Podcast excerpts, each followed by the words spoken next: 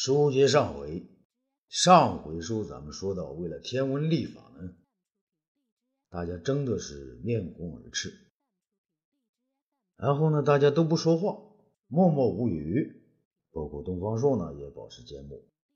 这个时候啊，武帝开始点名说话了：“桑弘羊，你说该怎么办呢？”这桑弘羊啊，实话实说：“皇上，臣于此道。”实在是不通啊！武帝再深一步，东方爱卿，都说你是岁星，你倒是该说说啦。朕用哪一种历法为好呢？东方朔也实话实说：“皇上，臣不是岁星啊，臣与此道也是不通啊。”啊，你不精通，在朔方城上为了新年定在十月还是正月之事。是你先提醒朕的，是你给朕讲了一大堆历法的事儿的，你为何又说不通了呢？武帝啊，穷追不舍。东方朔再次表白：“皇上，臣说实话，臣在天文历法方面，一不如司马迁，二不如邓炳。有人说臣是太岁星，那全是胡说八道啊！”武帝啊，不怒不笑。东方朔，难道你真的不愿意帮朕？东方朔呢，不卑不亢。皇上，臣确实不懂。实际上啊，东方朔心里明白，公孙卿和邓平的八十一分力，比司马迁的四分力呢更为准确合理。可是这个历法已被公孙弘据为己有，他心眼里的反感。从感情上说呀，他当然更偏向司马迁；但从道义上说，他应该支持八十一分力。所以呢，他坚持说一点都不懂，正是要回避这个问题。这公孙兴啊，不失时机的走了出来，给皇上解围：“皇上，皇上您不必着急，东方大人说他不懂，肯定有他的道理。”臣以为司马大人所说的四分力，即为大汉农事所尊，便不可轻易放弃。臣想与司马迁大人一道，将四分力和二十四节气的算法也统一到新的八十一分力当中来，让太阳历、太阴历和二十四节气协调运转，从此创造出大汉新的历法。不知圣意如何？哎，这众人大惊啊，议论纷纷，以为此事啊难上加难呐。武帝也大为吃惊啊！哎呀，公孙爱卿，你是说要将三种历法统于一体，还要让他不出差错？公孙卿点点头，一副敢作敢为的样子。只要皇上恩准，臣。便想试试。武帝瞥了东方朔一眼，然后高兴的一拍桌子：“好，朕就喜欢有人不怕烦难，敢于试他一试。公孙爱卿，你说你还要什么人帮你做这件事啊？”公孙卿啊，如实道来：“皇上，臣想请司马迁大人加入进来，与臣和胡遂先生共领修改历法之事。”计算之人，除邓平、唐都、落夏红三位骑士之外，臣还想请您身边的司时侍郎王尊大人和任大典星的叶姓大人共同参与演算。臣想在一年之内加以试行，如无纰漏，便请御史大夫倪宽在礼法制度上给予润色，然后呢，便可颁行天下了。听了他这番话呢，武帝十分高兴。不管你东方朔是懂还是不懂，也不管你东方朔帮忙不帮，反正已经有人承担重任了，上苍还是帮助天子的。想到这儿呢，他一拍案子，高声说道：“好，公孙爱卿，朕就知道你不是凡人。有的人呐，说你是。”要挟佞幸之辈，朕看你是千古罕见的奇才，朕今天就正式任命你为中书令，主管朕的文书诏命，同时负责修订立法。你刚才所奏请的所有人等，朕一概应允。倪宽、司马迁，倪宽出列，与司马迁站到一处。呃，臣等在。公孙爱卿刚才所谈，要把三种立法统一起来。朕以为，上自三皇五帝，下弃秦皇嬴政，无人能做此事。此例若成，与我大汉，与我汉家千秋子民，都是大有功德之事。朕以为，应把这种立法定名为“三统立”，以使我大汉将日月星辰，不是将天地人间统于一体。你们要协助公孙爱卿将此事做好。只能成功，不许言败。啊倪宽、司马迁同时说道：“啊，臣等遵旨。”花开两朵，各表一枝啊！咱们来说一说董仲舒。这建章宫中雨后天晴，武帝高设一台，自己居中，董仲舒居其左，东方朔居其右，三人呢距离很近。台上放着水果等物。还有一些竹简。武帝之后，只有索成一人侍立。武帝看了看二人，微微笑道：“ 哈哈，两位先生，朕自即位之时起，便读二位大作，感慨良深。三十五年以来，二位先生高论，朕一直都没忘记。虽然对某些高论未能如数采纳，董老先生。”又因江都义王和主父偃二人顽劣之计而得罪遭贬，但朕始终没能忘记先生。前番朕到泰山封山，看到董先生誓不逾父，觉得老先生九十高龄仍有出世之心，其志可嘉呀。二位先生，朕半年之前就想安排二位与朕做一次长谈。没想到世事繁多，延宕至今。朕今日放弃一切冗务，与你们尽兴一论，望二位先生能够知无不言，言无不尽呐。董仲舒啊，频频颔首，顺从而又谦恭地说：“陛下，老臣已是耄耋之年，仍能为陛下召见。”安持普伦，终养于长安，真是老臣三生有幸啊！陛下，您要臣说什么，臣自然会直说。不到之处，请东方大人予以辅正。东方朔呢，也是双手一揖：“董老先生，东方朔是您的晚辈，出语多有荒诞不经之处，还望先生见谅。”武帝开怀大笑啊！哈哈哈哈哈哈！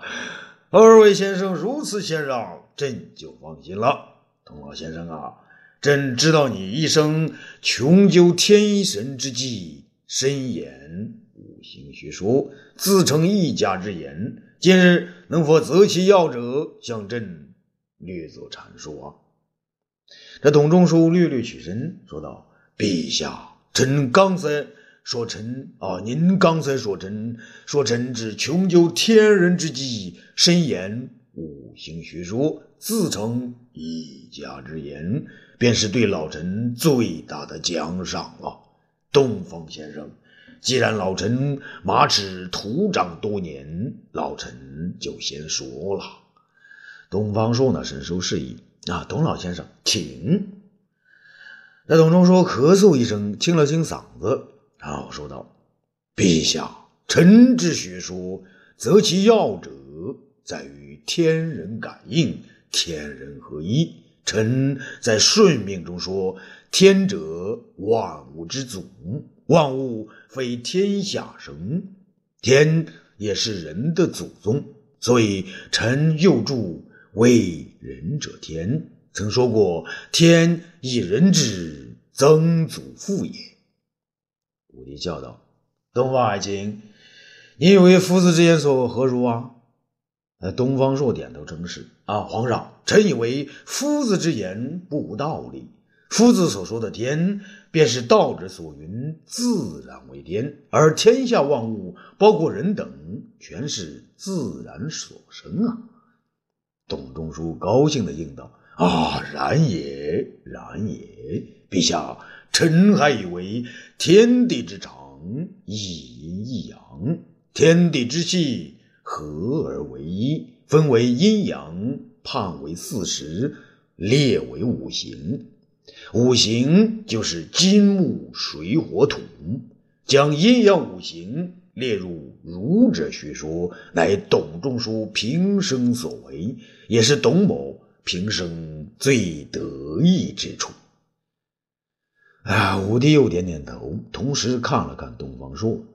这东方朔又点点头。皇上，臣以为夫子之言甚为正确。孔孟之儒并不懂阴阳五行，此种学说实为董老夫子独辟蹊径啊！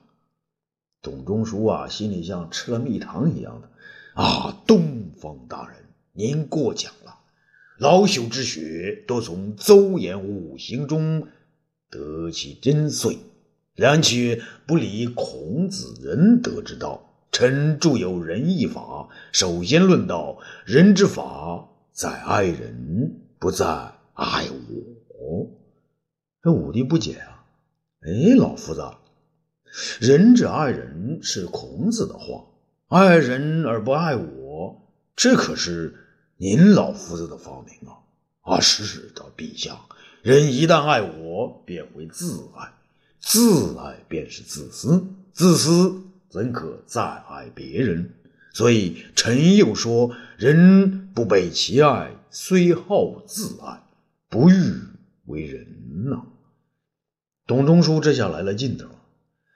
武帝看了一眼东方朔，啊，东方爱卿，朕有些听不懂啊。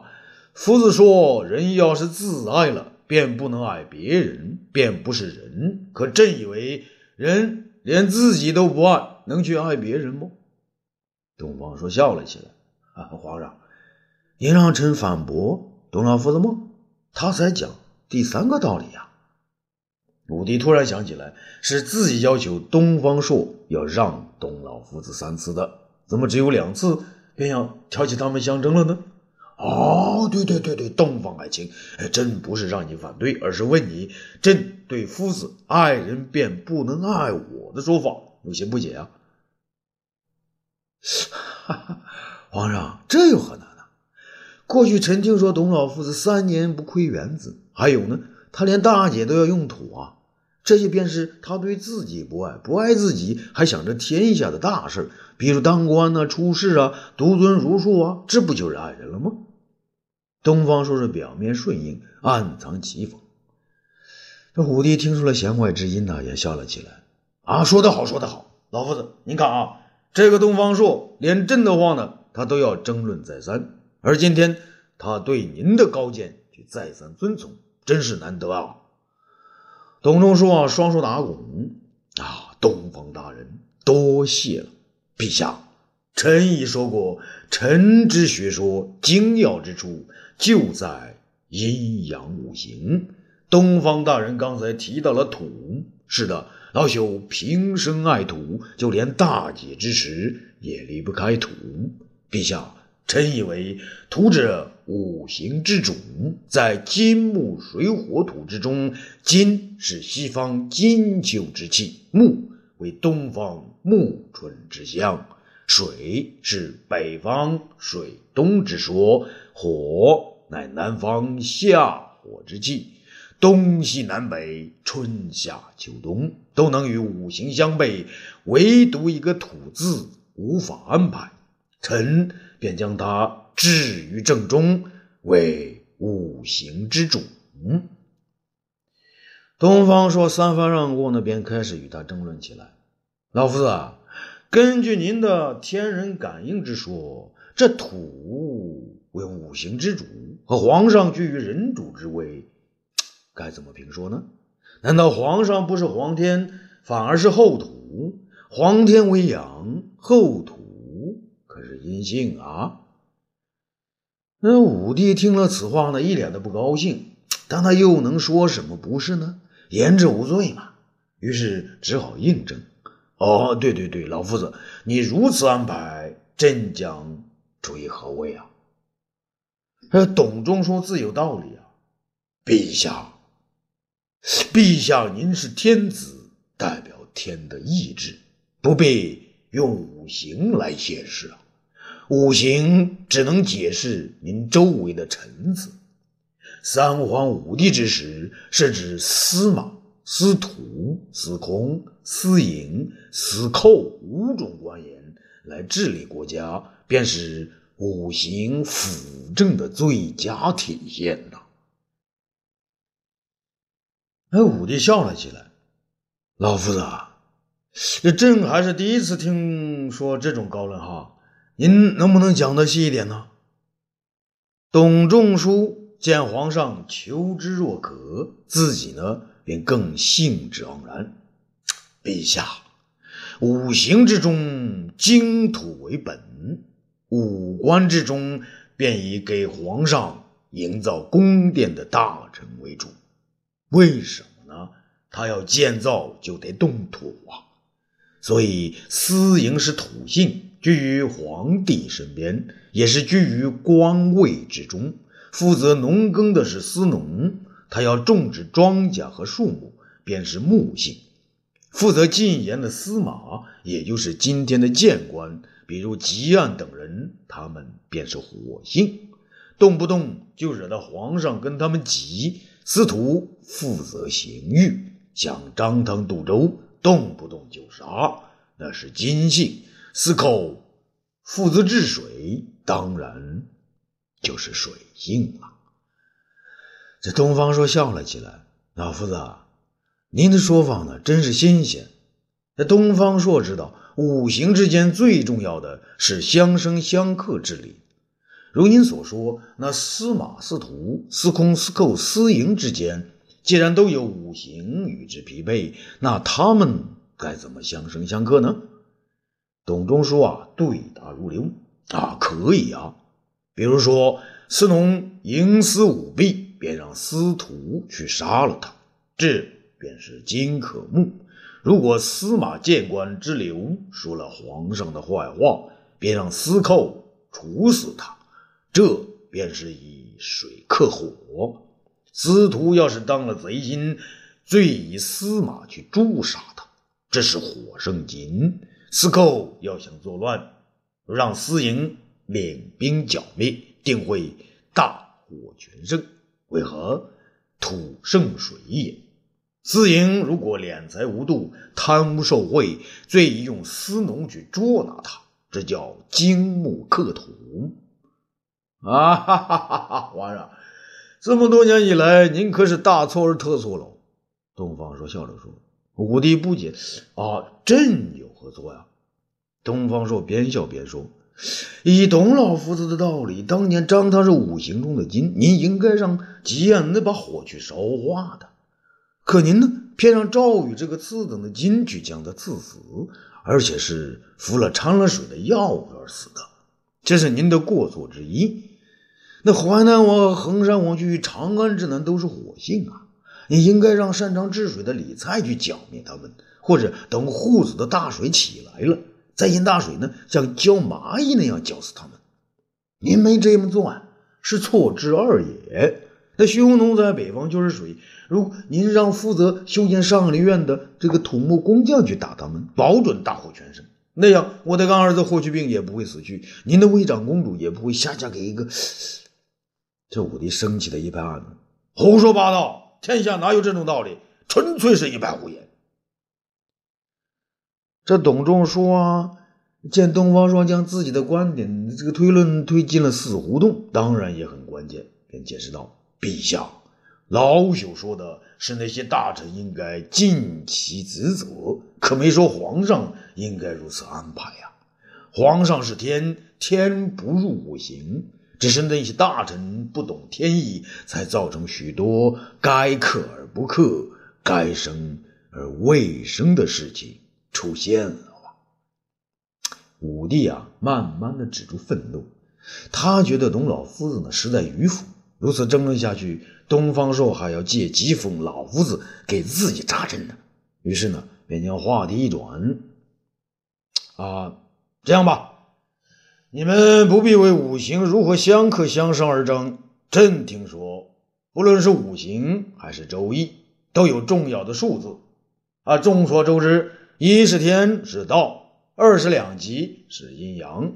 除此之外，二位大师啊，你们平生认为最重要的，你们最喜欢的是哪些数字啊？谁先说？后说的可不许重复了啊！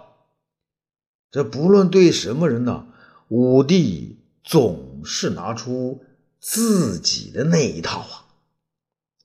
董仲舒啊，心里早已被东方朔刚才的推论呢推的是胆战心惊，也想呢转移话题，又怕东方朔先行说出了五行的奥秘，自己呢便没说说了，于是抢先说道：“陛下。”老朽以为五行学说中数之大者，莫过三、四、十和十二这四个。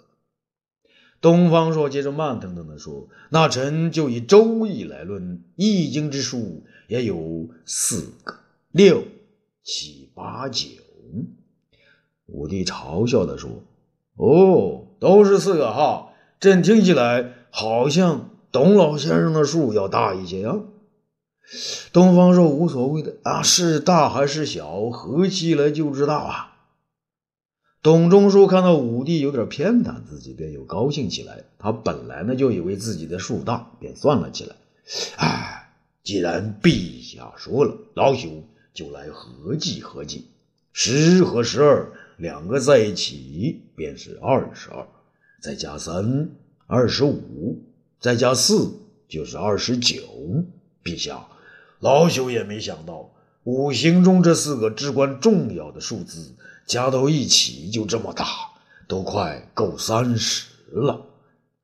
东方朔嘲笑的说：“老夫子，要是论年龄，当然是你大我小了。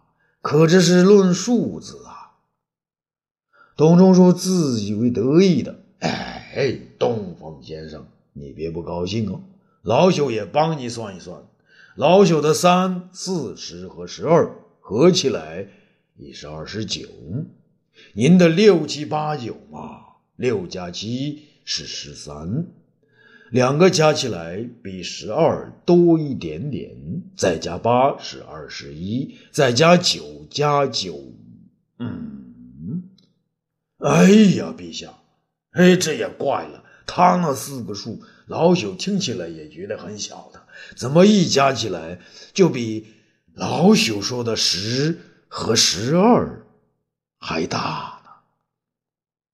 啊，欲知后事如何，咱们下次接着说。